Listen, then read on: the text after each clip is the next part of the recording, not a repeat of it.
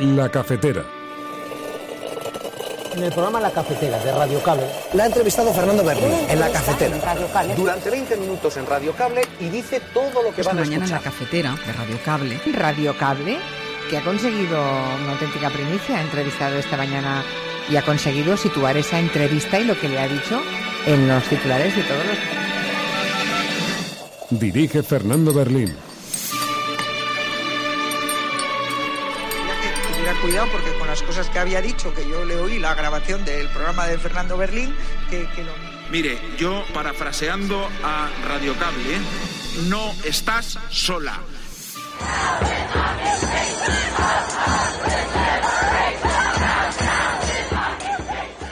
Two days ago, one of our fellow Americans, a little girl named Abigail, who turned four years old, she spent her birthday, that birthday, and at least 50 days before that, held hostage by Hamas.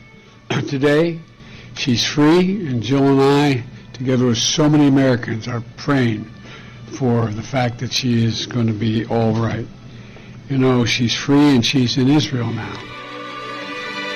Los hospitales los han bombardeado, las iglesias la han bombardeado, eh, las casas la han bombardeado, las mezquitas la han bombardeado. ¿Qué queda? ¿Dónde, dónde no hay ningún lugar seguro? Yo estaba en el norte de Gaza para ir al sur. El ejército de Israel nos dijo que nos vayamos al sur porque es más eh, seguro. Yo en el camino he visto matando a gente. En el camino que dicen que es seguro, el ejército de Israel que dice que es seguro, yo he visto a gente matándole.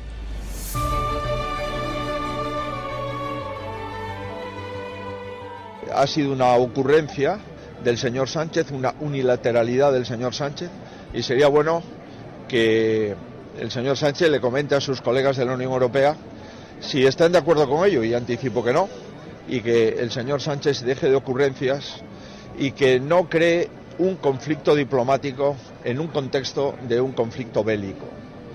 Lamentablemente hoy España es un país menos fiable internacionalmente y hoy tenemos una política exterior eh, absolutamente excéntrica, donde no distinguimos entre el respeto al pueblo palestino y la condena del grupo terrorista Hamas.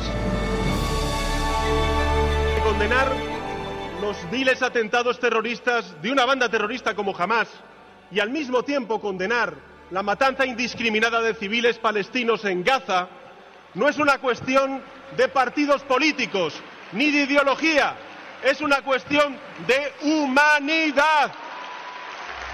De humanidad. Habrá un día después y en ese día después es cuando la Unión Europea tiene que estar en la cita con la historia y ser capaz de contribuir más, no solo como el buen samaritano que acude a ayudar y a minimizar los daños que ya se han producido, sino a evitar que se produzcan más. De mujeres para exigir y reivindicar nuestro derecho a vivir todas las mujeres vidas libres de violencias machistas. Hoy es un día para estar sin fisuras con todas las mujeres en nuestro derecho a vidas libres de violencias sexuales, a vidas libres de violencias machistas, a poder vivir sin miedo.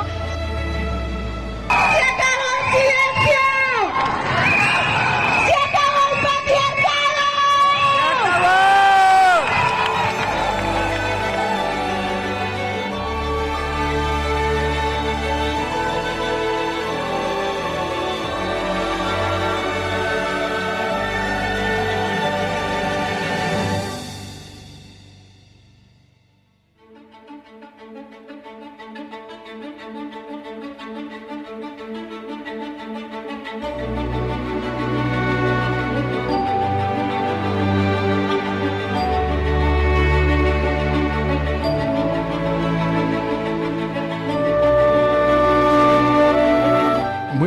Cafetera, dice Mamen Paez esta mañana, dice, acaban de asesinar a una mujer, a su hija, terrorismo machista que no para. Este fin de semana precisamente han tenido lugar importantes movilizaciones en todo el mundo contra la violencia machista. Hablaremos de eso porque con numerosa representación política y de la ciudadanía con ese grito que escuchábamos al terminar el resumen de sonidos del fin de semana el pidiendo por el fin de la violencia machista. Aquí estamos las feministas, decían buenos días, Mamen Paez, muchas gracias por incorporarte. Buenos días a todos, bienvenidos a la cafetera, una mañana más a este espacio en el que cada día nos juntamos las proscritas de Sherwood, las que buscan un lugar donde sentarse sosegado a conversar sobre la actualidad.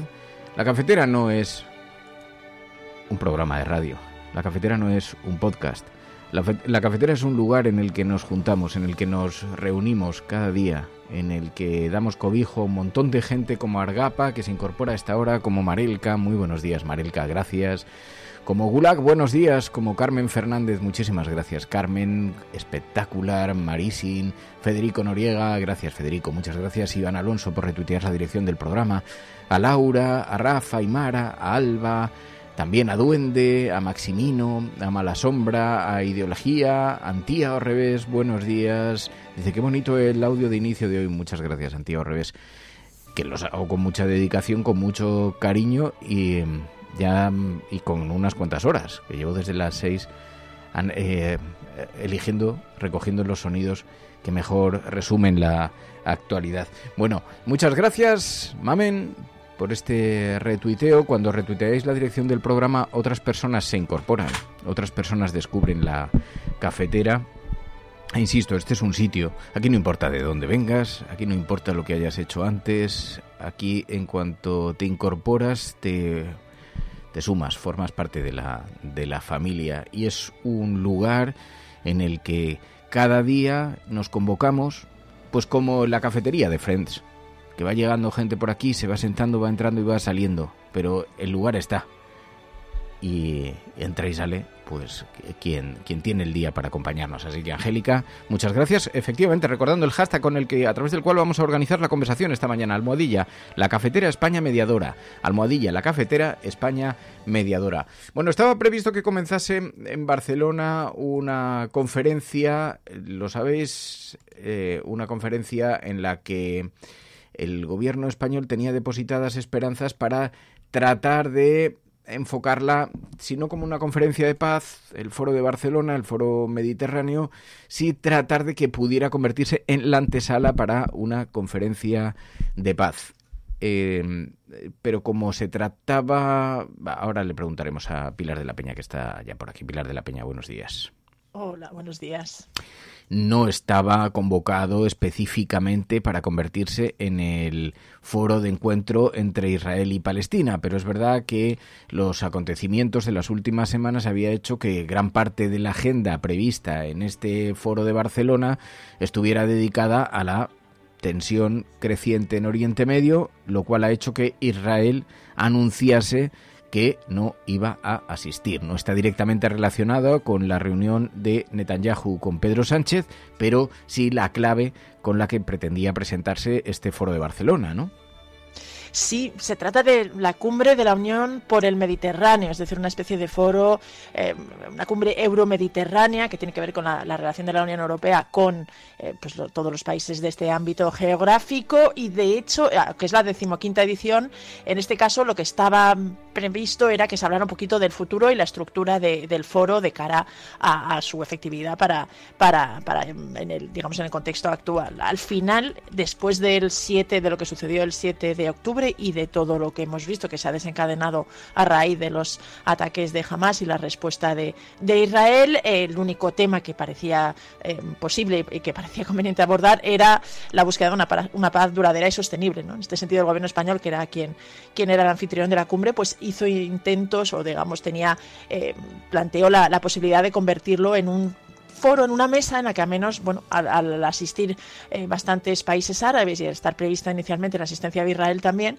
se podría haber, podría haber servido para iniciar algún tipo de diálogo. Sin embargo, el gobierno israelí, una vez que supo que iba a ser prácticamente el único tema en la, en la agenda, eh, declinó o decidió no enviar representación a este, a este acto. Eh, ya te digo que fue la, la decisión fue anterior al viaje de Pedro Sánchez a, a Israel. Es evidente que las tensiones, las relaciones diplomáticas han, han quedado eh, pues, en un momento más tenso, al igual que las relaciones diplomáticas de Israel con otros muchos países, tanto de, de Europa como del resto del mundo, pero la sensación es que bueno, se ha perdido una oportunidad de avanzar en algún tipo de, diálogo, que bueno, luego si quieres hablamos también de la tregua y de cómo se está intentando eh, prolongar esta tregua. La buena noticia sería que por primera vez en más de un mes y medio, pues se habla de, negociación, de contactos diplomáticos y de explorar esa vía más allá de lo que es la, la de la, fuerza, aplicar la fuerza bruta sobre, sobre la población.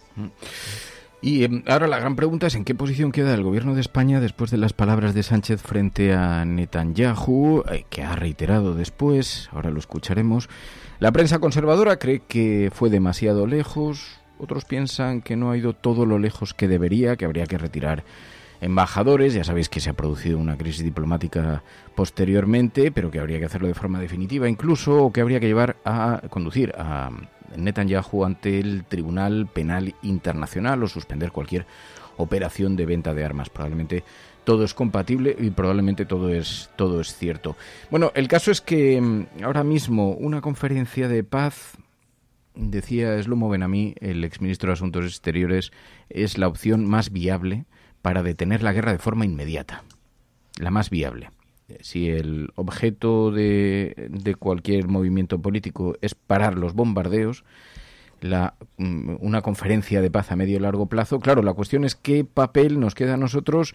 Si queremos organizar una conferencia de paz necesitamos mantener una posición ponderada como actores y eso requiere de unos equilibrios, requiere de unos argumentos. Fijaos, decía Slomo Benamí hace unos días, le escuchábamos con mucha atención rememorando la conferencia de paz del año 91 que germinó en las conferencias de paz y Madrid, de Madrid y Oslo. Yo creo que ha llegado el momento para una alianza parecida, pero para la paz en la zona no es imposible eh, exactamente lo que había hecho eh, el presidente Bush padre en el 1991 después de la guerra de Irak o del Golfo que la misma alianza que hizo aquella guerra vino a Madrid para hacer la conferencia de paz de Madrid.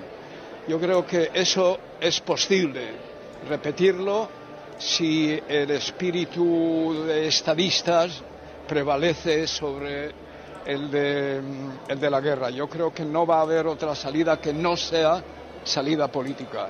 Es un gran pecado de los políticos entrar en un conflicto armado sin tener una visión política. La guerra si sirve para algo, tiene que servir un objetivo político, si no es simple eh, masacre mutuo.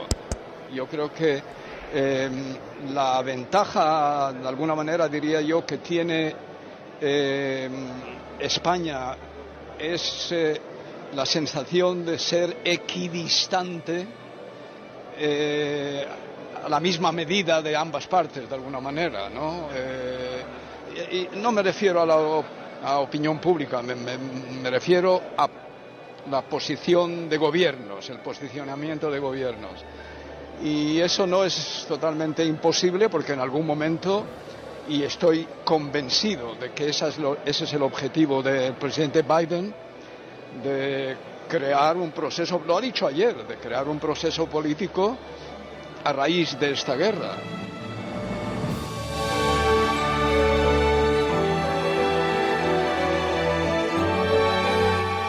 Bueno, ¿en qué papel ha quedado España después de estas palabras de Pedro Sánchez? Está en disposición de ofrecerse como interlocutor equidistante, como decía Slomo Benamí, no sé si es el término más adecuado, pero está en disposición de ofrecerse como un interlocutor neutral. tiene predicamento en Oriente Medio, desde luego entre los países árabes, pero después de esto, ¿qué espacio, qué posibilidades hay para abrir ese capítulo. Mientras tanto, nos conformamos, triste, con, triste manera de, de conformarse, pero con las breves, breves altos el fuego que eh, se han decretado, mientras donde Vemos a familiares de secuestrados por Hamas reuniéndose con sus seres queridos, ser, también personas detenidas por Israel, niños, mujeres siendo liberados y también eh, en el encuentro con, con sus familiares en Gaza, en unas imágenes que han llevado a Biden a dar cuenta de la liberación de algunos de esos secuestrados. Two days ago, one of our fellow Americans, a little girl named Abigail, who turned four years old, she spent her birthday, that birthday, and at least 50 days before that, held hostage by Hamas. Today, she's free, and Jill and I, together with so many Americans, are praying for the fact that she is going to be all right. You know, she's free and she's in Israel now.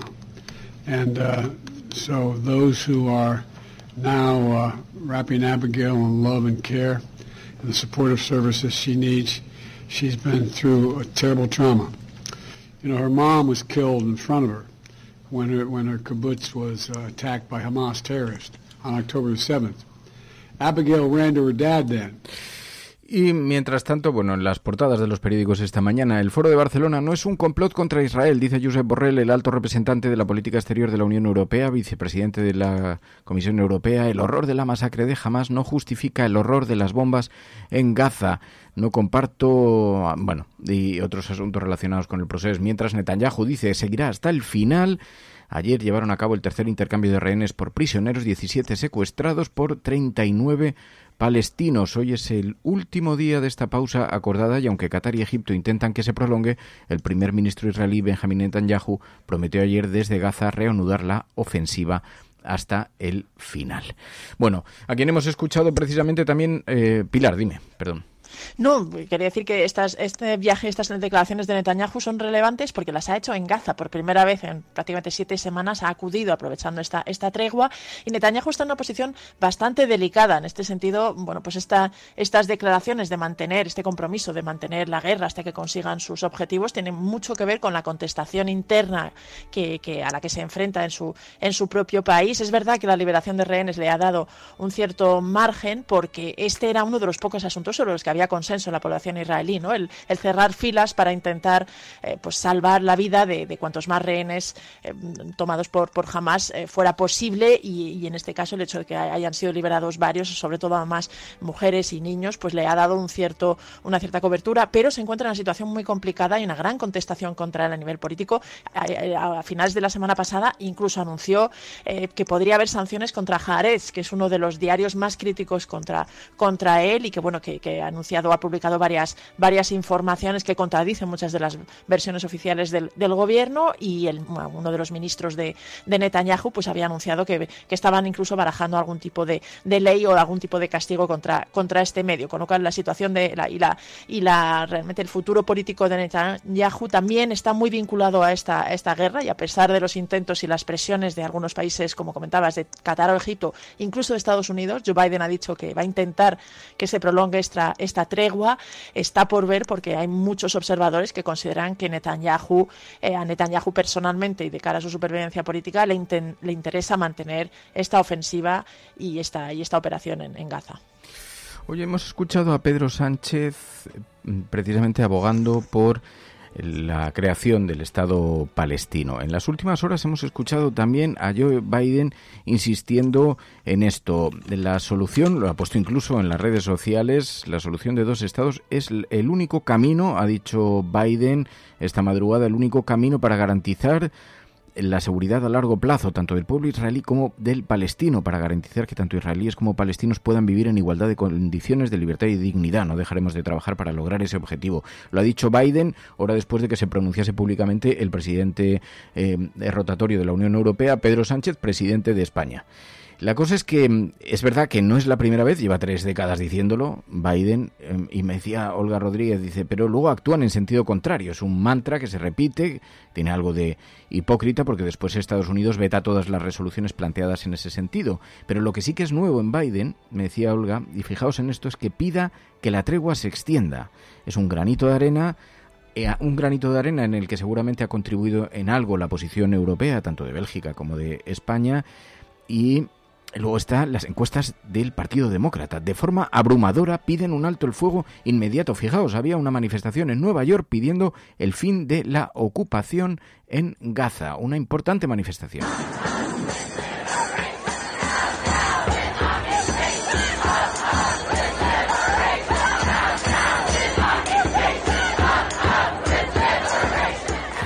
Bueno, que haya una voz dentro de la Unión Europea pidiendo la creación de dos estados en este momento tan significado, Pilar, ¿cómo lo podemos interpretar? Porque hemos visto jamás aplaudido esas palabras. Mm, claro, en la Unión Europea no hay una voz unívoca. En la Unión Europea tenemos el peso de Alemania, que tiene una posición mm, contraria a la que ha manifestado el gobierno de España, tenemos eh, la posición del Reino Unido, eh, Francia en una ambigüedad constante, mm, la creación de un Estado palestino. Casi llegó a decir Pedro Sánchez que se podía hacer al margen de la Unión Europea, que España podía ser el primero eh, de los países europeos en reconocerlo. Sí, no sería, sería el primero a raíz de este contexto, aunque hay, parece, movimientos en otros países eh, que podrían también dar pasos. De hecho, en España nos hemos fijado mucho y hemos destacado mucho las palabras de Sánchez en Israel, pero Sánchez iba acompañado en este viaje de Alexander de Croo, el primer ministro belga, que ha, apoyado y de hecho ha hecho declaraciones muy similares y que también se ha enfrentado a la, ira diplomática de Israel. ¿no? Israel anunció poco después de este viaje y de estas declaraciones que, llamaba a consulta al embajador de ambos países. También ha incluido después posteriormente a Irlanda. Estos tres países eh, se han visto, han, sufrido las iras diplomáticas de Israel por unas declaraciones de su primer ministro con respecto a una de las rehenes liberadas. ¿no? Ahora, desde Israel se acusa a, tanto a España como a Bélgica como a Irlanda de apoyar el terrorismo de, de Hamas, que es, un, es un, bueno, una acusación que varía un poquito del antisemitismo, que es el habitual cuando se, se critica a Israel, pero que indica la ofensiva diplomática del gobierno de Netanyahu en este campo. A nivel europeo, no hay una voz eh, en política exterior respecto al conflicto israelí de, consenso. ¿no? Y de hecho, esta cumbre en, Barcelona de Euromediterráneo se estaba también planteando como una posibilidad de intentar trabajar o de avanzar, aprovechando además que se iban a reunir con, con numerosos países árabes, pues de intentar eh, buscar un consenso. Sí hay bastantes países europeos que tienen reconocido el Estado, el Estado palestino, ¿no? Algunos, eh, bueno, pues como pertenecían a la, a la Unión Soviética, data de aquello, como, como Hungría, Polonia, la República Checa, Rumanía, Bulgaria, pero, por ejemplo, en este sentido llamó la atención Suecia, que en 2014 lo reconoció de forma unilateral. Y ahora se especula con que España está intentando eh, pues impulsar un reconocimiento de más países, ¿no? Para no quedarse en solitario, pero en sus declaraciones más recientes, pues Pedro Sánchez ha, explicado que se plantearía incluso hacerlo de forma, de forma unilateral, unilateral. Esto mm, es difícil saber hasta qué punto influiría en el, en el conflicto, porque hay numerosos países ya internacionalmente que reconocen el Estado palestino, pero, pero bueno, de momento no se ha avanzado ni eso ha, significado un, un, gran cambio sobre, sobre el terreno para la, para la población. Y mm, en el Europarlamento había debate también. Escuchábamos en las últimas horas a Josep Borrell, donde defendía también ese escenario. Habrá un día después, y en ese día después es cuando la Unión Europea tiene que estar en la cita con la historia y ser capaz de contribuir más, no solo como el buen samaritano que acude a ayudar y a minimizar los daños que ya se han producido, sino a evitar que se produzcan más. No solo toda la ayuda humanitaria que mi compañero Janes está desarrollando de una forma admirable, sino también con el compromiso político para que esa ayuda humanitaria no pueda, no tenga que dedicarse a curar las heridas, porque de poco sirve dar de cenar una noche si vas a morir al día siguiente bajo las bombas. Lo que tenemos que hacer es la ayuda humanitaria y el compromiso político para evitar una cosa y la otra. Espero que este Parlamento contribuya activamente a esta solución, superando también sus lógicas diferencias. Muchas gracias. Dice Odemiro, dice, si no vemos la lucha imperial estamos miopes, dice, y están criticando eh, Borrell, está criticando a Sánchez soterradamente. Bueno, el caso es que la posición de Josep Borrell pidiendo ir más allá de la mera, del mero alto el fuego, pensar en el, en el futuro de Israel y Palestina, chocaba con la posición del Partido Popular de la derecha aquí en España, que se ha alineado inmediatamente con los objetivos de Israel. Núñez Feijo critica la unilateralidad de Pedro Sánchez para con Israel. Ha sido una ocurrencia del señor Sánchez, una unilateralidad del señor Sánchez, y sería bueno que el señor Sánchez le comente a sus colegas de la Unión Europea si están de acuerdo con ello, y anticipo que no, y que el señor Sánchez deje de ocurrencias y que no cree un conflicto diplomático en un contexto de un conflicto bélico. Lamentablemente hoy España es un país menos fiable internacionalmente y hoy tenemos una política exterior eh, absolutamente excéntrica donde no distinguimos entre el respeto al pueblo palestino y la condena del grupo terrorista Hamas que como comprenderá usted, eh, un grupo terrorista nunca puede representar a un pueblo. Y por supuesto que no tiene ningún sentido esa falta de respeto hacia un país que ha sido atacado por un grupo terrorista como es Israel. Sí, pero un país que no puede invocar el derecho a defenderse porque es una potencia ocupante. La cuestión en esto es que, más allá del debate, por cierto, Pilar, yo no sé, porque esta mañana he estado buscando, eh, que quería recuperar, no sé si fue Amnistía Internacional, si eh, fueron palabras de Amnistía Internacional aquí en la cafetera, fueron palabras de Slomo Benamí, fueron palabras, eh, si no, de mm, del exsecretario de Estado cuando le entrevistamos, del eh, secretario de Estado de Exteriores cuando le entrevistamos aquí en la cafetera. De Bernardino León, alguien que hizo una reflexión en torno precisamente a la dificultad para crear ese marco legal, enjuiciar a, a eh, Netanyahu en el Tribunal Penal Internacional. Israel no forma parte del Tribunal Penal Internacional, no lo reconoce. Estados Unidos tiene capacidad de veto en Naciones Unidas. Las iniciativas que hay están siendo constantemente Estados Unidos tampoco reconoce ese tribunal. Claro. Y eh, he estado buscando porque sé que uno de ellos hizo una reflexión bastante profunda aquí sobre sobre y que incluso demostrando los delitos cometidos, los delitos de guerra, los crímenes de guerra cometidos, las dificultades para enjuiciar en el Tribunal Penal Internacional eran extraordinarias, eh, nos decía. Pero no sé, bueno, a ver si a, ver si se te ocurre a ti, lo recuerdas, pero mientras tanto, a quien sí hemos visto ha sido a Pedro Sánchez reivindicando sus palabras sobre Israel. Y su gobierno fue un gobierno que defendió la paz dentro y fuera de nuestras fronteras. Y al respecto quiero hacer una reflexión, porque condenar los viles atentados terroristas de una banda terrorista como Hamas y al mismo tiempo condenar la matanza indiscriminada de civiles palestinos en Gaza no es una cuestión de partidos políticos ni de ideología, es una cuestión de humanidad. De humanidad.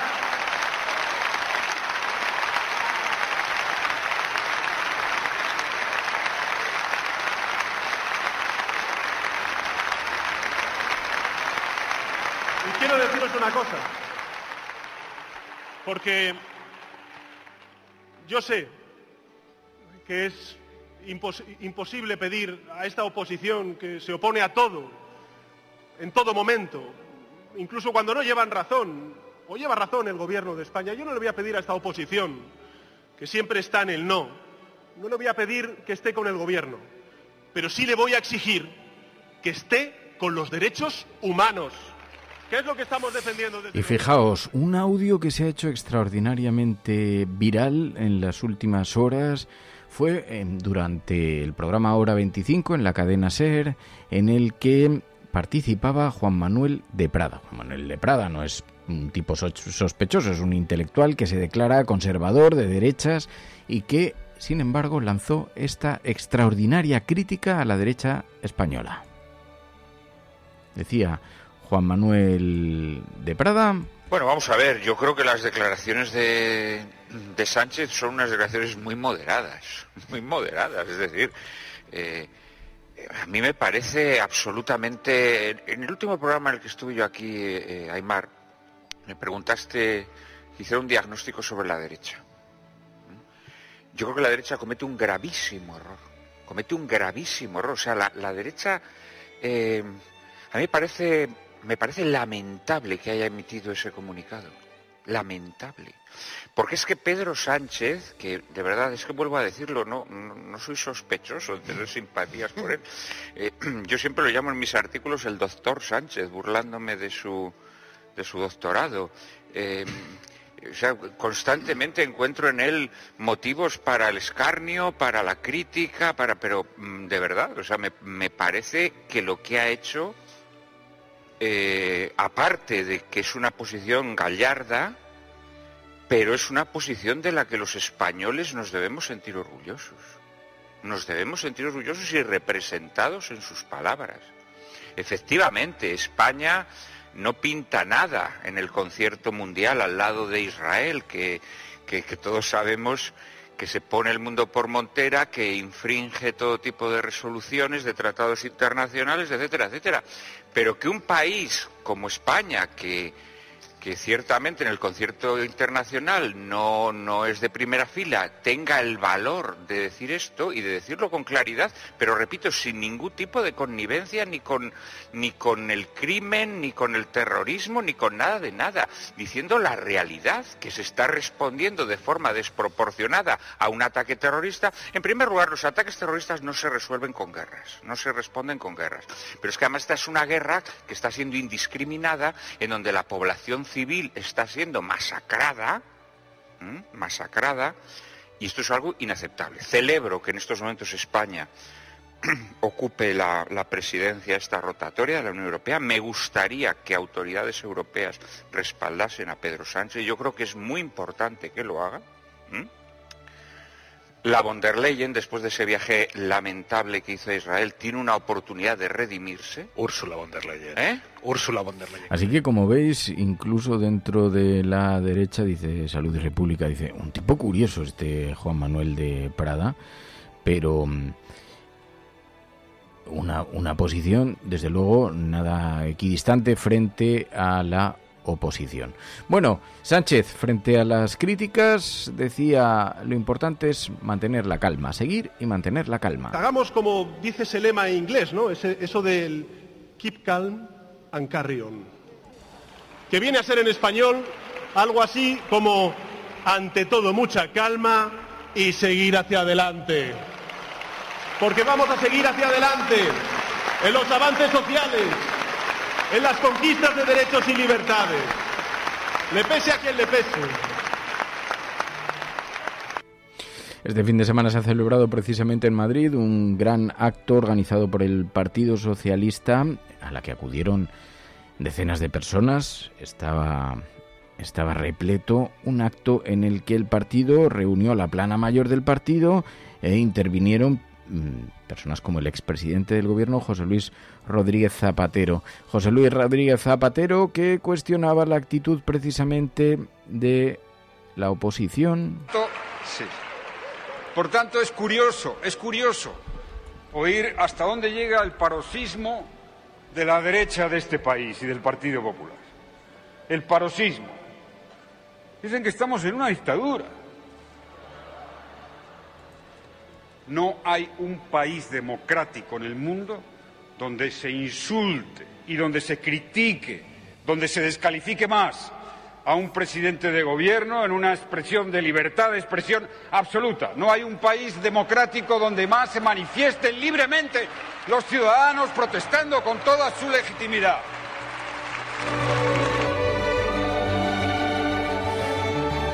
Un acto que se convirtió también eh, en un espacio para la reivindicación y el reconocimiento al expresidente del gobierno Zapatero, que fue muy aplaudido.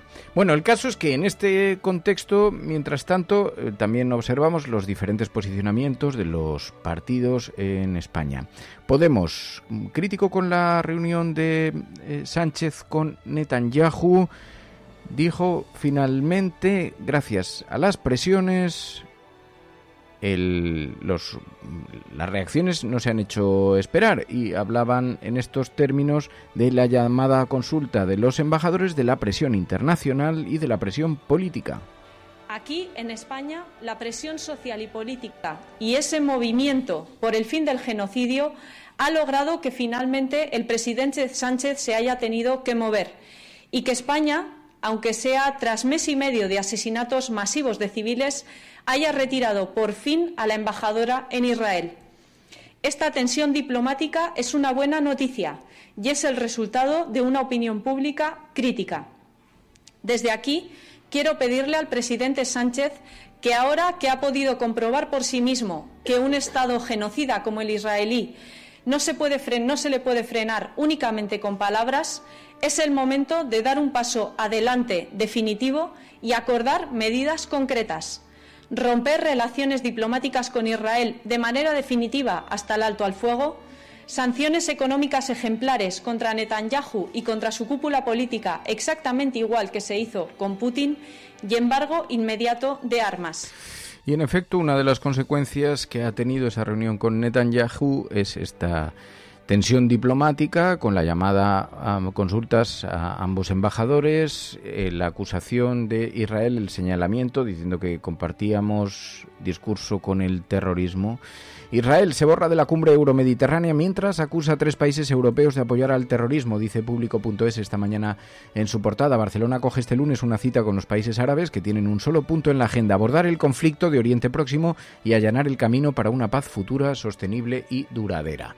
Además, también eh, nos encontramos como la reivindicación también en numerosas portadas de los periódicos Mientras los mediadores están presionando para ampliar la tregua en Gaza, Estados Unidos, Egipto y Qatar hacen un llamamiento a Israel, dice el periódico El País esta mañana, para que extiendan el alto el fuego y sigan con el intercambio de rehenes por presos. Vemos Netanyahu anunciando que seguirá hasta el final y vemos en las portadas del periódico El País, viaja por sorpresa a la franja el primer ministro de Israel, Benjamin Netanyahu, que acudió a Gaza por primera vez desde el inicio de la guerra tras reunirse con mandos y soldados, dijo que la ofensiva militar seguirá, dice esta mañana el periódico El País en su portada, mientras en la portada del ABC dan carpetazo ya a este asunto y llevan la conferencia del Partido Socialista el acto de este fin de semana su portada el sanchismo eleva a Zapatero al altar del nuevo Partido Socialista dice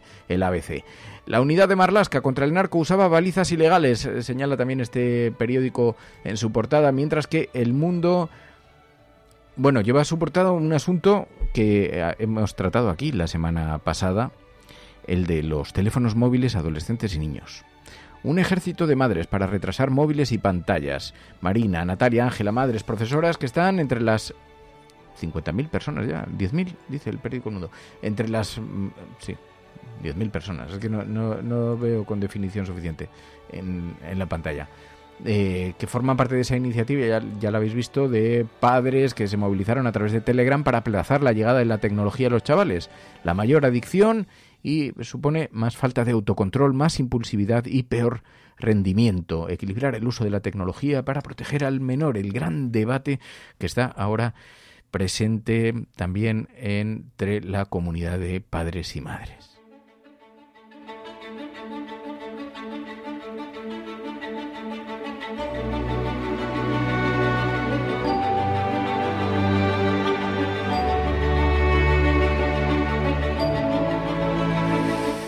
Bueno, y en la portada de La Razón, por cerrar los periódicos impresos, Sánchez se reafirma en sus ataques contra Israel y reclama que Feijó le apoye. Defiende la amnistía para lograr un país más unido, cohesionado y más convivencia. Además, Netanyahu advierte, desde Gaza seguiremos hasta el final. El primer ministro visita por primera vez los túneles en la franja del grupo terrorista Hamas.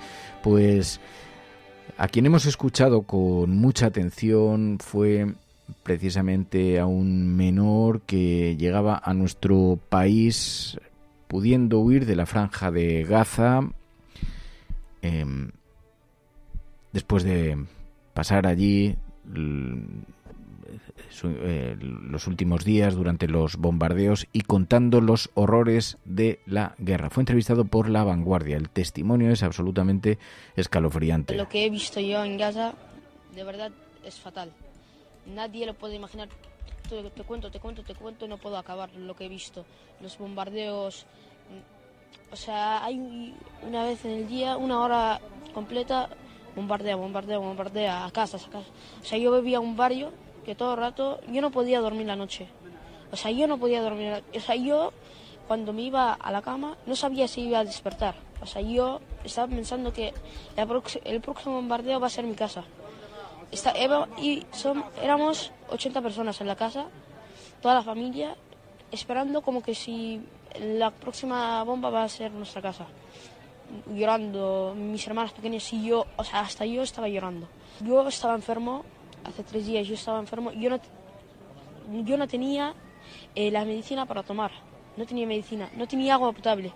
O sea, cada tres días venía agua, o sea, yo, venía, yo veía a los animales dentro del agua y me la tenía que beber. Yo ponía un poco de limón al agua y me la bebía para no sentir el, el sabor y me la bebía así, no tres détiles y, un pan. O sea, es la comida del día. Y una botella de agua así con un poco de limón. Yo he salido de, de, casa, pero mi alma aún sigue con mi familia.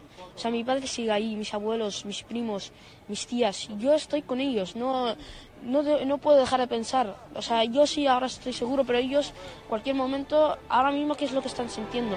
Los hospitales los están bombardeando, las iglesias la han bombardeado.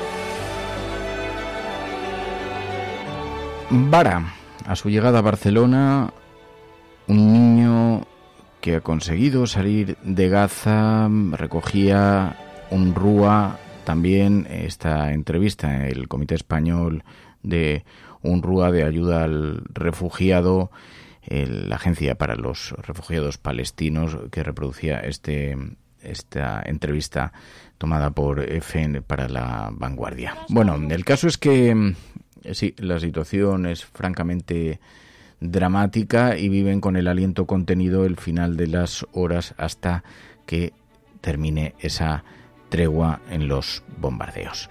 Vamos a repasar también otras noticias que tenemos relacionadas con la actualidad, porque fijaos, este fin de semana sabéis que se conmemoraba el Día Internacional de las Mujeres contra la Violencia Machista manifestación que convocó a numerosas personalidades.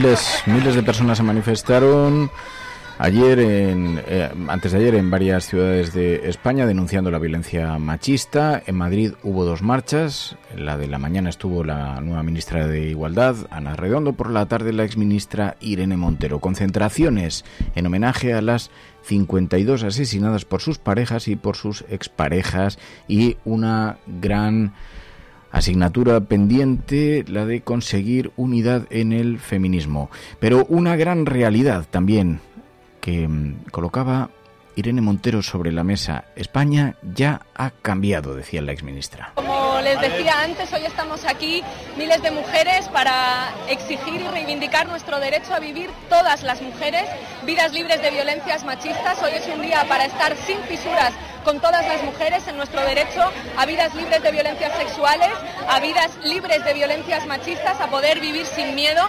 Se acabó ya el silencio, que es el mayor cómplice de los agresores y de las violencias. Se acabó estar solas, ahora siempre juntas, porque España ya es otra, España ya ha cambiado y creo que tiene que correr la voz respecto a dos cuestiones fundamentales. La primera, que todas las mujeres que son víctimas de violencia machista sepan que la denuncia no tiene por qué ser el primer paso, que el Estado tiene obligación de garantizar sus derechos, por ejemplo, a que tengan una psicóloga especializada o una abogada, incluso aunque no pongan denuncia o aunque no tengan una sentencia contra su agresor, lo más importante es su bienestar y su seguridad. La denuncia no tiene por qué ser el primer paso y el Estado tiene obligaciones con ellas, aunque no pongan denuncia, con todas las mujeres víctimas de violencia machista.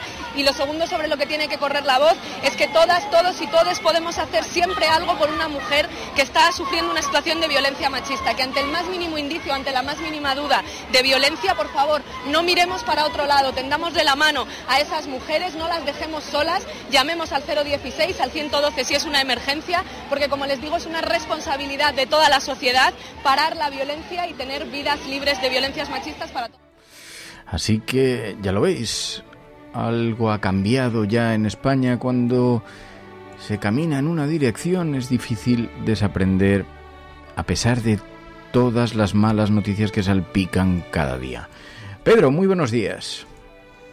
Buenos días, cafetera. Mm, apuesto por la cultura de la paz, soy muy pacifista, pero estamos en guerra. Estamos en guerra contra las personas que frivolizan eh, con la violencia machista. Gracias, Pedro. Esto es la cafetera. Si lo estás escuchando, no estás sola.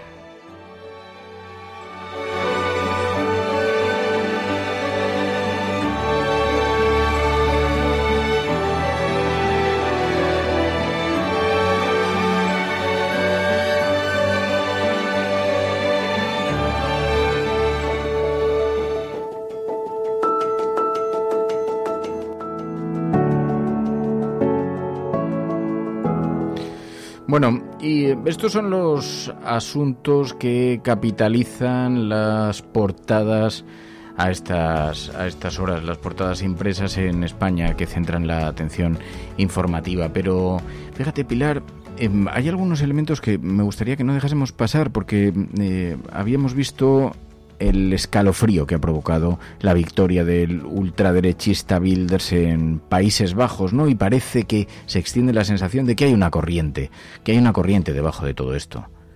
Sí, una corriente, lo puedes llamar populismo, lo puedes llamar extrema derecha. Eh, es evidente que, que hay una cada mayor mm, temor o esa sensación de que se está instalando este, este avance de estas políticas, eh, bueno, pues que, que comparten muchas cosas. En el caso de Gerd Wilders, eh, se habíamos dicho que ha moderado un poquito su mensaje, pero tiene un discurso anti-inmigración eh, tremendamente virulento que contrasta con las posiciones europeístas. De hecho, también se le considera anti-europeísta. Ha sido bastante, bastante crítico con, con el avance de, y con algunas de las políticas de, de la Unión Europea y en este sentido, bueno, pues su su, triunfo bastante contundente, ha sido con, bastante diferencia el partido más votado en los Países Bajos, Queda por ver si va a poder formar gobierno, porque fíjate que se vislumbraba en el horizonte una posible colaboración con el equivalente al Partido Popular, los liberales de derecha ahí, que es el VVD, que es el que venía gobernando desde en los últimos 13 años con Mark Rutte, el ex primer ministro,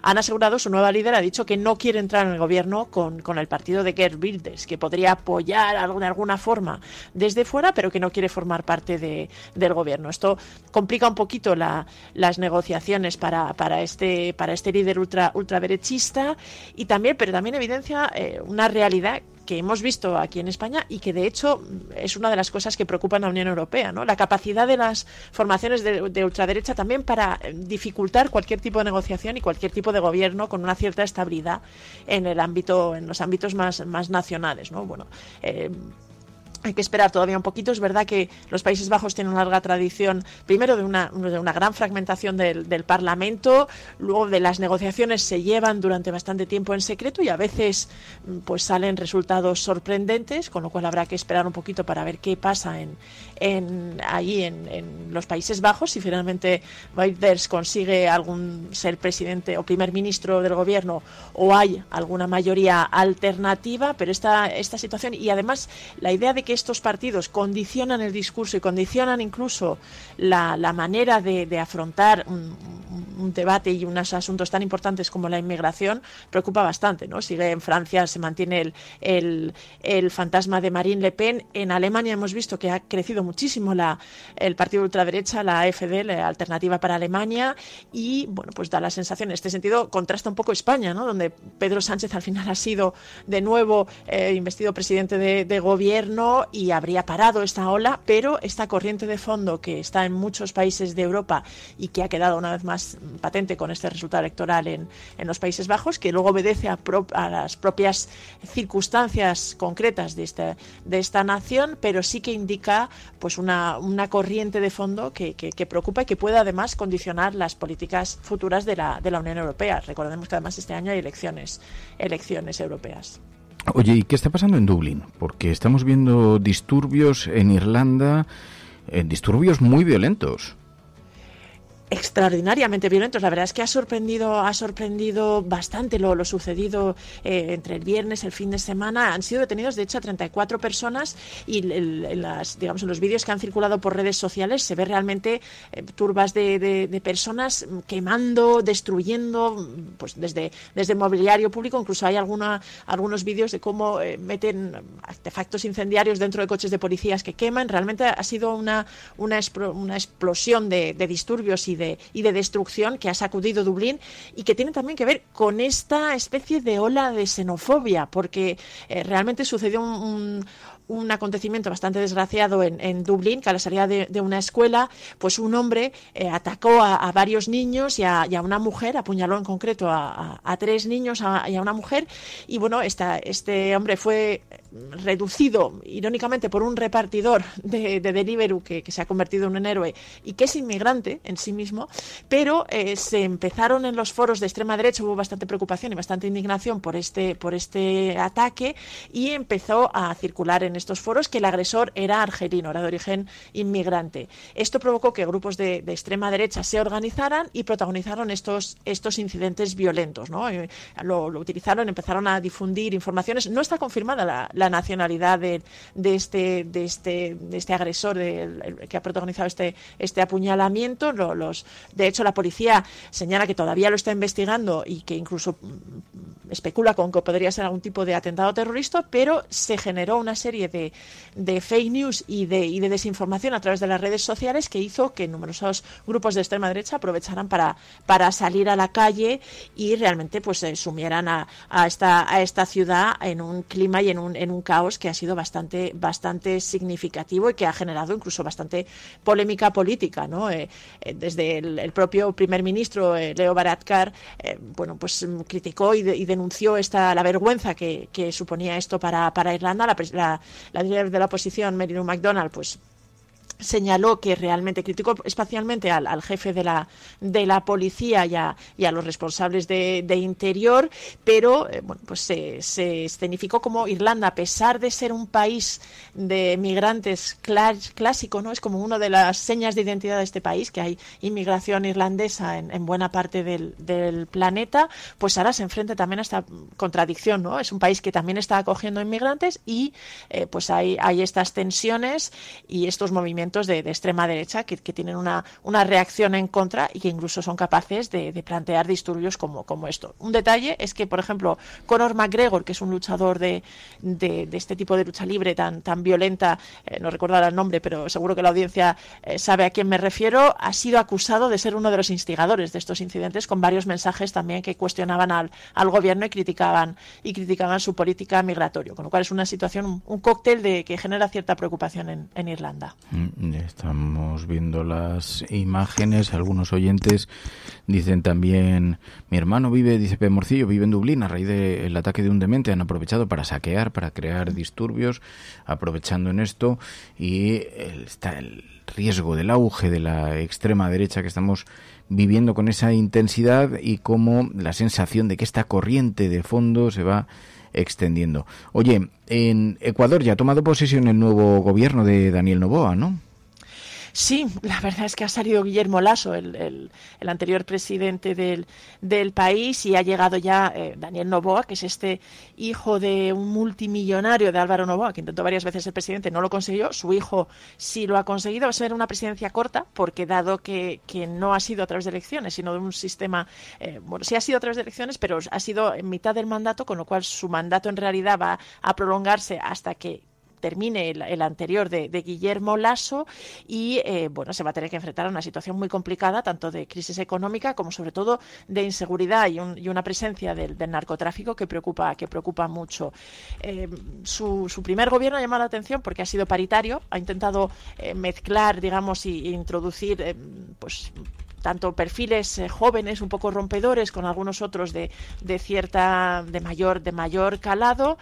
Y, luego ha, tenido bastante eco la, situación con la vicepresidenta, ¿no? Verónica Abad, que era una mujer que, que, bueno, que tenía mayor vinculación con, digamos, la parte más conservadora. Daniel Novoa se presenta como una, una voz moderada, ¿no? Asegura que quiere ser un, un presidente de, cierta moderación, incluso es favorable a, en algunos puntos o asegura que tiene una agenda socialdemócrata en algunos puntos y Verónica Abad, su vicepresidenta, eh, bueno, pues estaba considerada más a la derecha. De hecho, una de las situaciones que ha, que ha provocado que se, que se, haya visto arrinconada, que ahora te cuento hacia dónde la han arrinconado, ha sido precisamente intentar organizar una reunión de Novoa con Santiago Abascal de Vox y con, y con Nayib Bukele, el, presidente, el presidente salvadoreño. Este intento de establecer una agenda propia pues ha hecho que se la apartara y fíjate que es vicepresidenta, pero la única tarea que le han encomendado Daniel Novoa es trabajar por la paz en Oriente Medio. La, la ha colocado como, como, como con la responsabilidad de, mediar en, en, esta, en esta crisis, lo que, lo que la mayor parte de los analistas interpretan como una especie de, de destierro y intentará pues bueno hacer eh, mejorar la situación en Ecuador, aunque tiene un reto bastante complicado y además bastante limitado en el tiempo.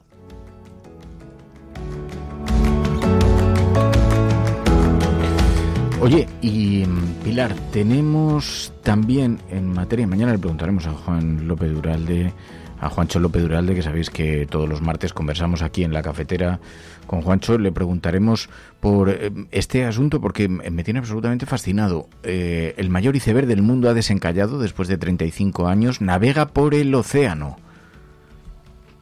Y existe el temor de los científicos a que llegue al Atlántico, ya que pueda incluso eh, condicionar algunas rutas de navegación o realmente las, digamos, las, los, en algún, de alguna forma pueda condicionar la, la capacidad de los animales para, para, alimentarse, afectar al hábitat de algunas, de algunas zonas. Este es un, un gigantesco iceberg, tiene 4.000 kilómetros cuadrados, eh, de altura tiene más de 400 metros, es más alto que, por ejemplo, edificios emblemáticos como el Empire State, y bueno, es una colosal masa, masa de hielo que se desprendió en los años 80 de la, de la plataforma antártica, ya se sabía, pero dado su tamaño, es conocido como el A23A y bueno, se desprendió, ya te digo, en 1986, pero se quedó prácticamente, dado su tamaño, encallado en el, en el mar de Weddell, en una, en una eh, región, era casi casi como una isla de hielo. Ahí se vio afectado por las corrientes. Los científicos dicen que no tiene eh, tanto que ver con el, con el calentamiento global, global esta, lo, que ahora ha visto, pero finalmente después de pues, unos 30, 35, más de 35 años, se ha desencallado de ese lugar en el que había quedado y ha empezado a, a navegar y a moverse por por, el océano, por el océano Ártico, con posibilidad de llegar, ya te digo, al, al Atlántico, al Atlántico Sur. Esto, bueno, pues puede condicionar las, las rutas de navegación de algunos, de algunos barcos y luego se teme que también podría incluso pues volver a encallar en alguna, en alguna zona y afectar a las, a las rutas migratorias o de alimentación de la, de la fauna marina. También es verdad que los científicos recuerdan que los icebergs en general, siempre que su destino final siempre es ir poquito a poco eh, deshaciéndose y derritiéndose, y que también tiene una importante función ecológica. Pero de momento esta enorme masa de, hielo pues ha quedado un poco a, la deriva, quedó, ha quedado en, en libertad y está navegando por estos, por estos mares.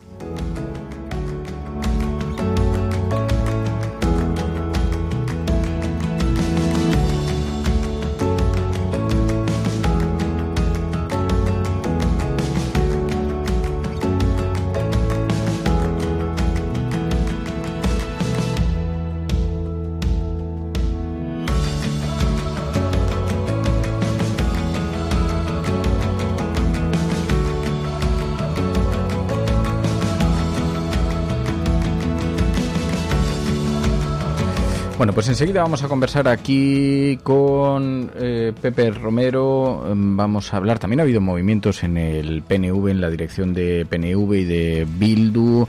La debate sobre quiénes liderarán las candidaturas en, eh, allí en el País Vasco. Em, bueno, reflexionaremos algo en torno a este asunto también aquí en la cafetera.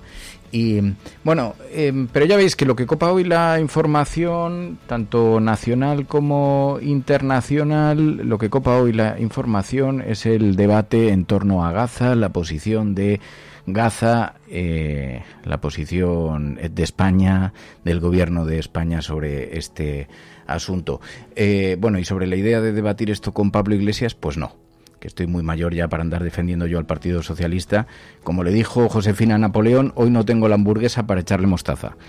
Vamos a hablar, por cierto, de Napoleón. una película, no sabéis la cantidad de críticas que está recibiendo. No os podéis imaginar la cantidad de críticas que está recibiendo la película. Dicen que es imprecisa en términos históricos.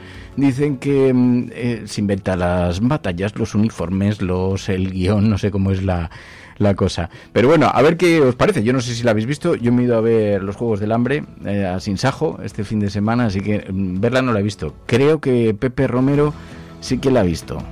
O sea, estoy esperando en el ñiqui ñiqui ñiqui ñiqui para, para saber por dónde, por dónde se sitúa. Esto es la cafetera. Si lo estás escuchando, eres la resistencia y no estás sola allí donde estés, cafetero. Los oyentes de la cafetera sostienen este programa.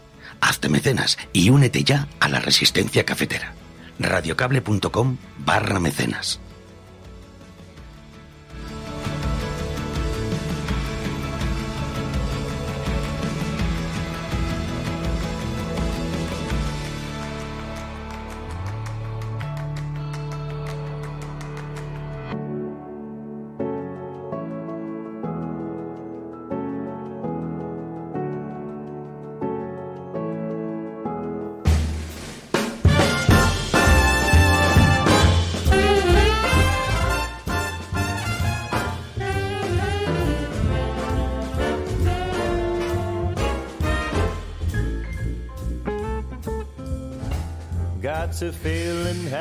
Bueno, pues ya está por aquí con la voz que nos anima. Buenos días, Pepe Romero. Buenos días. Bueno, hoy llego tarde, tengo que decirlo. ¿Qué has hecho? Iba a entrar, un poco tarde, mm. porque cercanías en Madrid un día más es una catástrofe. Yo no sé si pedir que cojan y traspasen cercanías de Madrid también a la Generalitat para que esto se arregle de una vez. Es una vergüenza, una vergüenza. Ya está bien. ¿Te vas a ya está bien. Te vas a hacer millones de ciudadanos que además no son de las clases pudientes ni reaccionarios que se ven cada día afectados por este problema. es una vergüenza. Escucha, escucha, escucha, escucha, que en tu caso sí eres de la pequeña burguesía. Sí, sí, la pequeña burguesía. Es una vergüenza lo que está pasando con las cercanías de Madrid. Eso te pasa Millones de ciudadanos dependen de este medio de transporte para llegar al trabajo y llevamos meses en una situación dramática. Que trasladen, que traspasen ya las cercanías a quien sea para que funcionen de una vez. Dice Juancho, dice, hoy estaba cortado un tramo y le ha debido pillar a Pepe. No, no, no, no un tramo nada. Voy a aclarar esto. Decían que era un tramo. pero que has desayunado. Dice Miquel Bacurín que bajas el tono. de mantenimiento posiblemente de las vías se salió.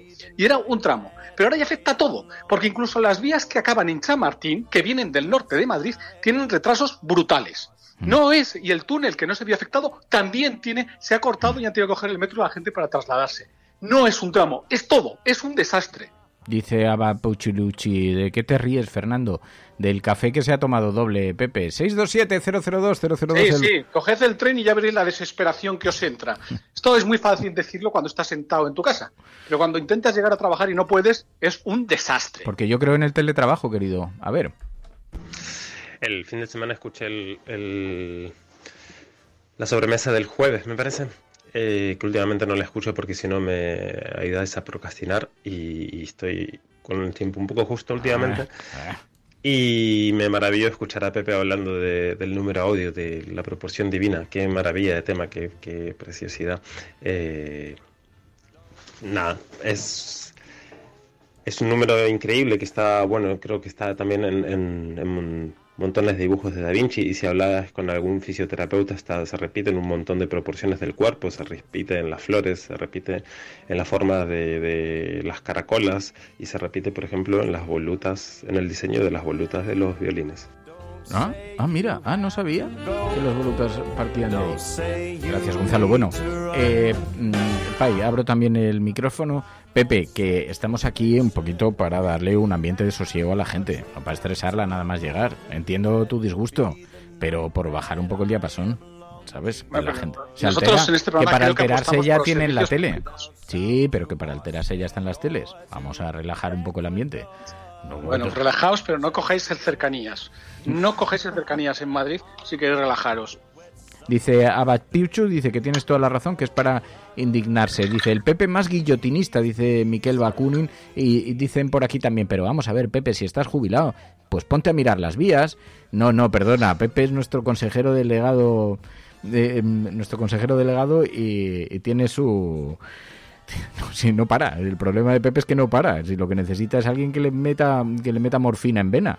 Oye, una cosa te voy a decir, Pepe, que mm, tenemos un montón de cosas sobre la mesa y creo que tú estabas además eh, muy interesado en debatir en torno o reflexionar en torno a estos movimientos que hay en la dirección de los partidos y entre los liderazgos de PNV y mm, Bildu, EH Bildu. Has visto que eh, finalmente Otegui ha dicho que no sería candidato. Sí, ahora creo que es interesante analizar el movimiento del PNV. Y te voy a explicar dos cosas que están pasando ahí, creo, por lo que les he leído de gente que conoce bien la situación del, País Vasco, que sirven para interpretar por qué Urcuyu no va a ser presidente o no se presenta candidato a presidente al PNV. Eh, una de las razones es su mala relación con, con Puigdemont.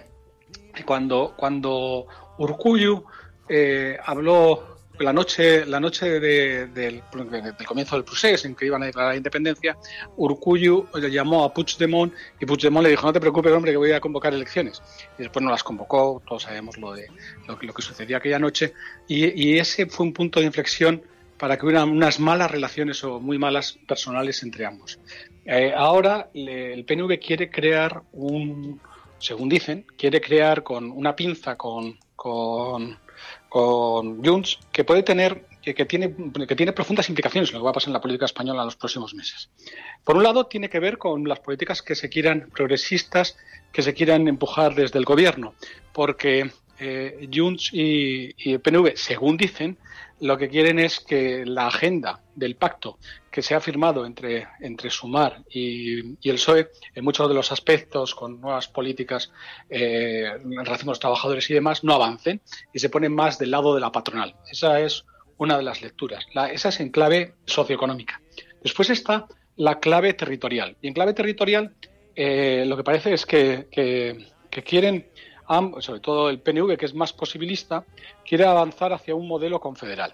Esto, que puede sonar bien, es muy peligroso. Es muy peligroso en términos de, de- cohesión social, de cohesión. Cuando digo cohesión, a mí lo que me preocupa, yo no soy, es la cohesión socioeconómica. Y lo que quiere avanzar, cuanta más autonomía pide Cataluña y más autonomía pide el País Vasco, que ya tiene niveles de autonomía que son inusitados en el resto de Europa, lo que, lo que quiere decir es yo quiero gestionar mis fondos y quiero compartir cada vez menos con el resto. Sé que este es un tema que se está viendo en la negociación, que forma parte del acuerdo que se firmó con Junts y parte del acuerdo que se ha firmado con el PNV y con el que yo no estoy de acuerdo, claramente. O sea, que haya que, que, que, que ellos digan, dame el recurso, lo gestiono yo y a ver si te doy algo, a mí esto me parece que va contra, contra la cohesión socioeconómica del Estado. Y estos son los dos aspectos que, que me preocupan, pero lo que quería destacar es que el movimiento que ha habido ahí de retirar a Urcuyu es un claro gesto hacia, hacia Junts de trabajar juntos a la hora de, de moverse en la configuración tanto de las políticas socioeconómicas del gobierno como la estructura del, del Estado. A ver, es que yo lo que se observa que ha comenzado es una etapa en España donde el debate plurinacional va a estar muy presente, donde ahora van a tener mucho más peso en la toma de decisiones generales comunidades autónomas, desde luego las históricas, por supuesto, como Euskadi, como Cataluña, pero donde esta va a ser la legislatura del debate de las nacionalidades. Lo dijo, creo que fue Otegui, lo han dicho desde Cataluña y el proyecto, paradójicamente, siempre suspendido en el tiempo, siempre detenido, siempre anestesiado del Partido Socialista desde que Zapatero llega al gobierno, era el proyecto del camino de la España federal. Si esto, porque luego ya está el debate, vale, ¿a qué nos referimos con España federal? ¿Qué clase no, que de no transferencia? que no es federal, esto- ellos quieren Pero espera, que, es te- distinto, que- Pero bueno, que sí. termino. eh, el camino hacia la España federal. Eh, en, qué se, en qué se concreta esto, cuál es el, el objeto. Vivimos en, en, un estado de las autonomías que puede asimilarse a un estado federal, porque en realidad tenemos atribuciones y transferencias que son relativamente parecidas. Pero lo que está claro es que esta va a ser la legislatura donde ese debate se dé. ¿Cuál es, cuál es el, el problema, en mi opinión? Que para que un debate de esa naturaleza tan estructural tenga lugar, necesitas de el acompañamiento, o por lo menos la no beligerancia, no la confrontación directa extraordinaria de la derecha del Partido Popular, porque para crear un modelo en el que todo el mundo se sienta cómodo por los próximos 20 o 30 años, necesitas tener mucho consenso. Esto, y esto son palabras de un expresidente del gobierno al que no le tengo ninguna, eh, ninguna eh, mácula. Decía, debería hacerse después de una derrota del Partido Popular en las urnas, después de que hayan estado gobernando. Que es una explicación sociológica bastante interesante, porque el problema es que en este escenario el Partido Popular que se vio con el poder en la mano, pensaba que lo tenía, pensaba que el cambio de ciclo estaba hecho, las encuestas le decían que el cambio de ciclo está, estaba hecho, así que lo que está transpirando es pura, mm, puro, pura reacción ante eh, la imposibilidad de gobernar.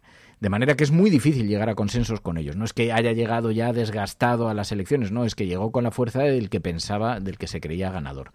Entonces así es muy difícil negociar cualquier consenso y en un asunto como este, que es también especialmente sensible, ¿no? Pero, Pai, no sé cómo lo ves tú. No, a mí lo que me llama la atención es, eh, bueno, es interesante esto que, plantea Pepe también de cómo desde PNV podrían buscar tanto por un lado la afinidad eh, ideológica con Junts y, por otro el tema territorial. Eh, a mí también lo que me llama la atención es cómo Pedro Sánchez ha conseguido que incluso entre sus aliados se mantenga una cierta división. ¿no? En, el País Vasco ha conseguido que, bueno, Euskadi, que, que, se, que tanto Bildu tenga una fuerza y se sienta escuchado y el PNV también y van a competir entre ellos. En Cataluña, si se confirma esta rehabilitación de Junts para la política, va a pasar algo similar, ¿no? Luego, eh, bueno, en, Sumar consigue que, no, sé si lo consigue, lo, alimenta, o tiene esa suerte a veces que también hay cierta eh, pelea entre Sumar, Podemos, para Pedro Sánchez realmente es un escenario bastante, bastante favorable, sobre todo porque ha demostrado que tiene mucha capacidad para navegar con, en ese tipo de, situaciones, ¿no? Y luego yo me pregunto eh, ¿qué pesará más en el ánimo de a lo mejor de, de, Junts o de, o de PNV en, este, en estos asuntos cuando tengan que primar si ese más el aspecto ideológico, más a lo mejor de eh, su, vertiente favorable a, los empresarios o más de derechas o más la territorial, ¿no? Creo que, bueno, habrá partido y ahí habrá que ver la, la habilidad política de cada, de cada líder y de cada representante para, para ver qué consiguen y hacia dónde avanzamos. Creo que, se presenta una legislatura interesante, complicada, pero, pero bueno, interesante. Mm. Oye, eh, sobre la mesa, em, el debate diplomático, la tensión abierta con Israel. Recordaba antes las palabras de Slomo Benamí hace unos días, decía... Eh, se podría repetir la alianza que germinó en las conferencias de paz de Madrid y de Oslo. Em, la solución al conflicto de Israel será político, España podría ser quien auspiciase una conferencia de paz, porque España tiene la ventaja de no ser un actor local, de no estar especialmente comprometido con ninguna de las de las partes. Después de esto, hemos visto que en la conferencia de Barcelona de este fin de semana no asiste Israel, era previo a que a, esta, a este pronunciamiento de Pedro Sánchez, pero cabría la posibilidad de que España forjase esa suerte de conferencia de paz. Yo creo que eh, a día de hoy, son palabras, no sé si era de Bernardino León aquí en la cafetera, creo que fue Bernardino León, eh, o del propio Slomo Benamí, pero las, la única posibilidad viable de terminar con los bombardeos con efecto inmediato, viable, es una conferencia de paz y eso no es una cosa que se, que se gestione en una semana. Lo más desazonador de conversar con Bernardino León es cuando explicitó de forma tan clara que ahora estamos en los tiempos de la guerra y los tiempos de la guerra suelen ser incompatibles con los tiempos de la diplomacia y de la justicia, que esos vienen después. Pero quizá un paso adelante para organizar esa conferencia de paz. ¿Nos aleja la posibilidad, nos aleja eh, la postura de Pedro Sánchez este fin de semana? ¿Qué, qué te parece, Pepe? Sí, vamos, yo creo que, que primero Pedro Sánchez tiene toda la razón en lo que dice. Después, eh, sin embargo, no sé si una de las, de las cosas que siempre tienes que mantener abierta es tu capacidad para ser un referente negociador creíble o que ambos respalden. Eh, como resultado de esto, y no lo critico, ¿eh? ahora estoy haciendo simplemente una, descripción de los hechos y no soy un experto en diplomacia, pero lo que es lo que es cierto es que yo creo que tanto el líder belga, que no es un comunista peligroso y que dice lo mismo que, Pedro Sánchez como Pedro Sánchez, eh, por las razones que sea y que habría que ver si es la rueda de prensa que dieron después, no sé cuál es la razón. Eh, desde luego las relaciones con Israel se han deteriorado mucho y creo que hemos perdido la capacidad de ser un interlocutor para los dos. ¿Eso es bueno o malo? Pues, que sí, pero que eso es, que es así, sin, sin duda. Dicho esto, yo creo que la gente en España está de acuerdo con la postura de Pedro Sánchez, más allá de izquierda o derecha. Eh, entonces, no sé quién puede ahora eh, tener una bandera que realmente lleva a la mesa de negociación a Israel, que, se ve que Netanyahu es un líder poseído por una visión, por un mesianismo histórico, y que es un tipo que, es, un, es, malo para Israel y malo para el mundo. Decía un artículo ayer del Washington Post que este, este tema va a ser el final, lo que decía el Washington Post, ¿eh?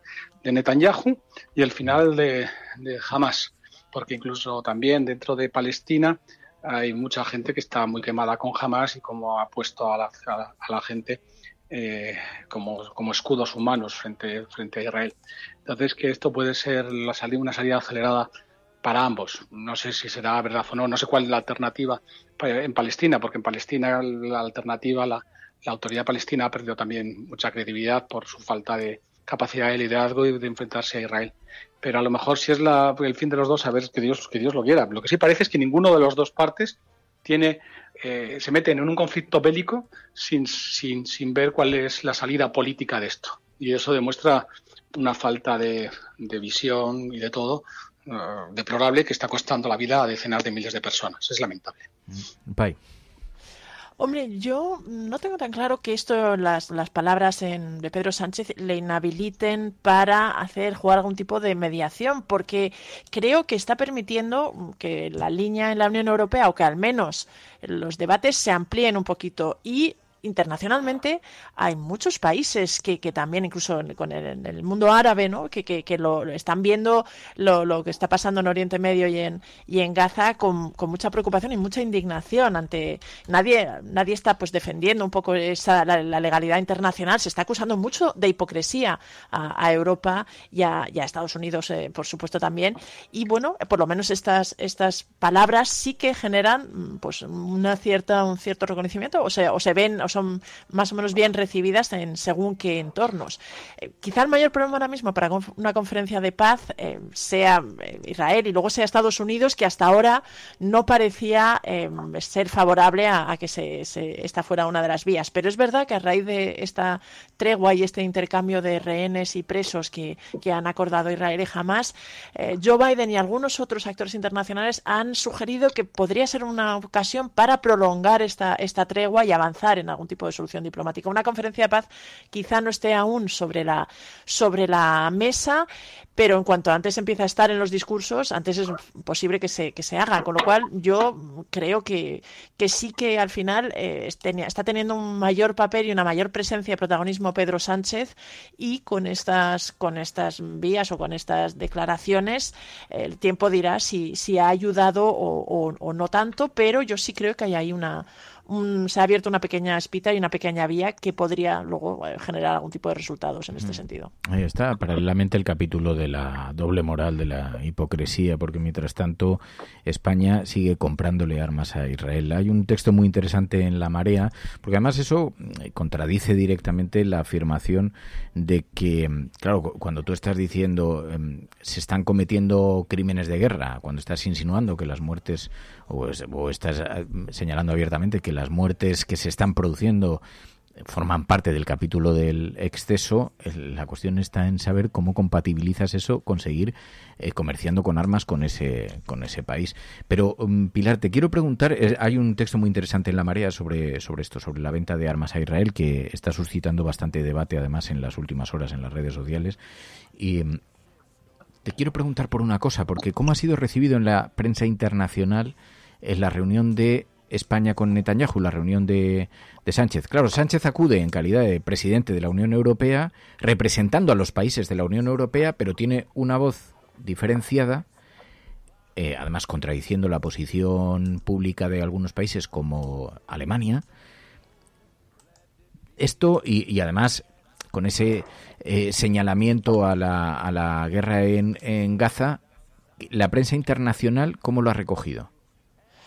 Pues mira, en general los, los medios llamó bastante la atención en, buena parte de la prensa internacional estas palabras de, de Pedro Sánchez. Eh, The Guardian titulaba con, con, ese titular, ¿no? que Sánchez aseguraba que el número de palestinos muertos era algo realmente insoportable. El Frankfurter Allgemeine, que es un, uno de los diarios más importantes en, en Alemania, destacaba que Sánchez había criticado, decía, con palabras inusualmente claras la, la muerte de miles de niños en, en Jerusalén.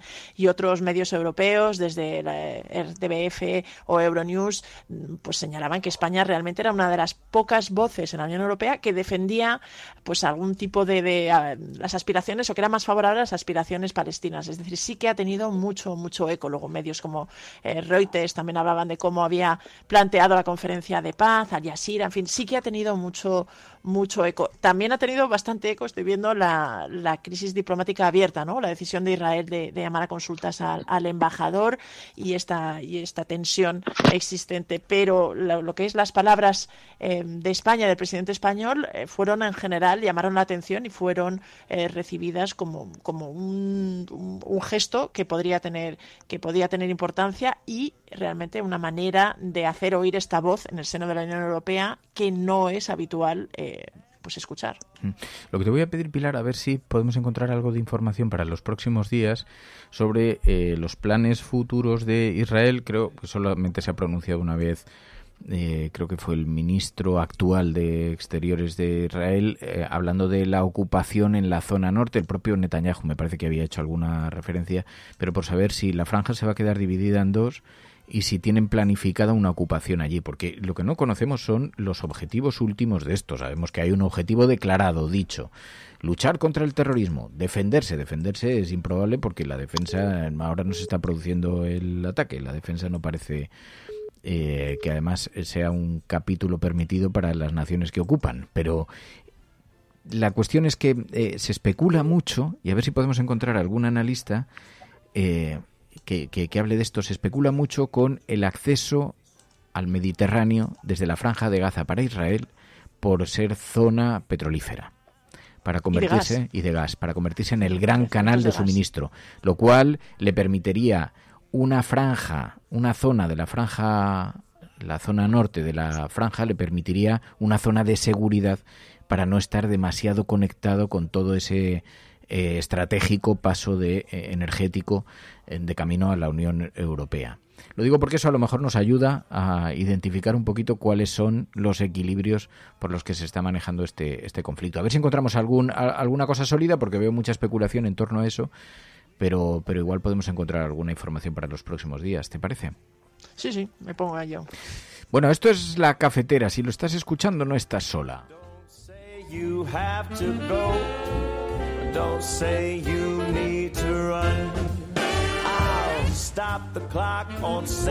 La cafetera está en todas las plataformas de audio. Spotify, Evox, YouTube, Twitch, pero siempre nos encontrarás en radiocable.com barra escuchar. Bueno, Pepe, ¿estás más relajado ya? Sí, sí, sí, sí, estoy, estoy en casa, estoy tranquilo, no tengo cercanías, ahora todo el día hasta las 7 de la tarde. ¿Estabas volviendo? ¿Estabas volviendo o estabas saliendo? ¿Estabas volviendo o estabas saliendo? Tuve que llevar a, mi hija a Madrid en coche porque el tren no funcionaba. Ah, amigo, vale, vale, vale, vale. O sea, eso es lo que... Volvemos al, al coche privado, que es mucho mejor que el transporte público. Eso es, es un cambio, es un paso adelante, desde luego, en Sin la lucha duda. contra el cambio climático y todo esto. Sin duda, sí, sí, sí, sí. Dicen, no suena muy relajado, la verdad. Dicen... No, tengo un cabreo soterrado. Ya, ya, total. No, pero Puente, Oscar Puente lo hizo bien porque puso una foto del ayer, fue rápido en, twi- en, en Twitter, anti- bueno, X, antiguo y Twitter, como dicen ahora, y puso una foto del tren descarrilado eh, rápidamente. Eso lo hizo bien. Ahora solamente falta que además funcionen los trenes y que no se estropeen los que no están estropeados. Es una cosa sorprendente. Mira, Gonzalo, eh, eh, nuestro luthier alemán, me envía una fotografía del... ¿Cómo ha dicho que se llamaba? Eso que daba vueltas en el violín, de la parte de arriba superior alta, de la mm, florecilla que Voluta, lleva el- dijo. De la voluta. No sé, no, es lo que, no sé lo que dijo, no, algo así como voluta. Sobre, sobre el tema de del número áureo, de la magnitud áurea. Pues me envía un, un fragmento de madera que está tallando para hacer esa forma. Eh, o sea, el proceso de elaboración de, como buen luthier, del tallado. Mira, ahora me va a poner la palabra. Qué Exacto, voluta, se llama voluta, precioso, precioso, muy, muy bonito. Que mm, una cosa que os iba a decir yo, eh, en la sobremesa de la cafetera vamos a hablar de las películas históricas. Se ha estrenado Napoleón.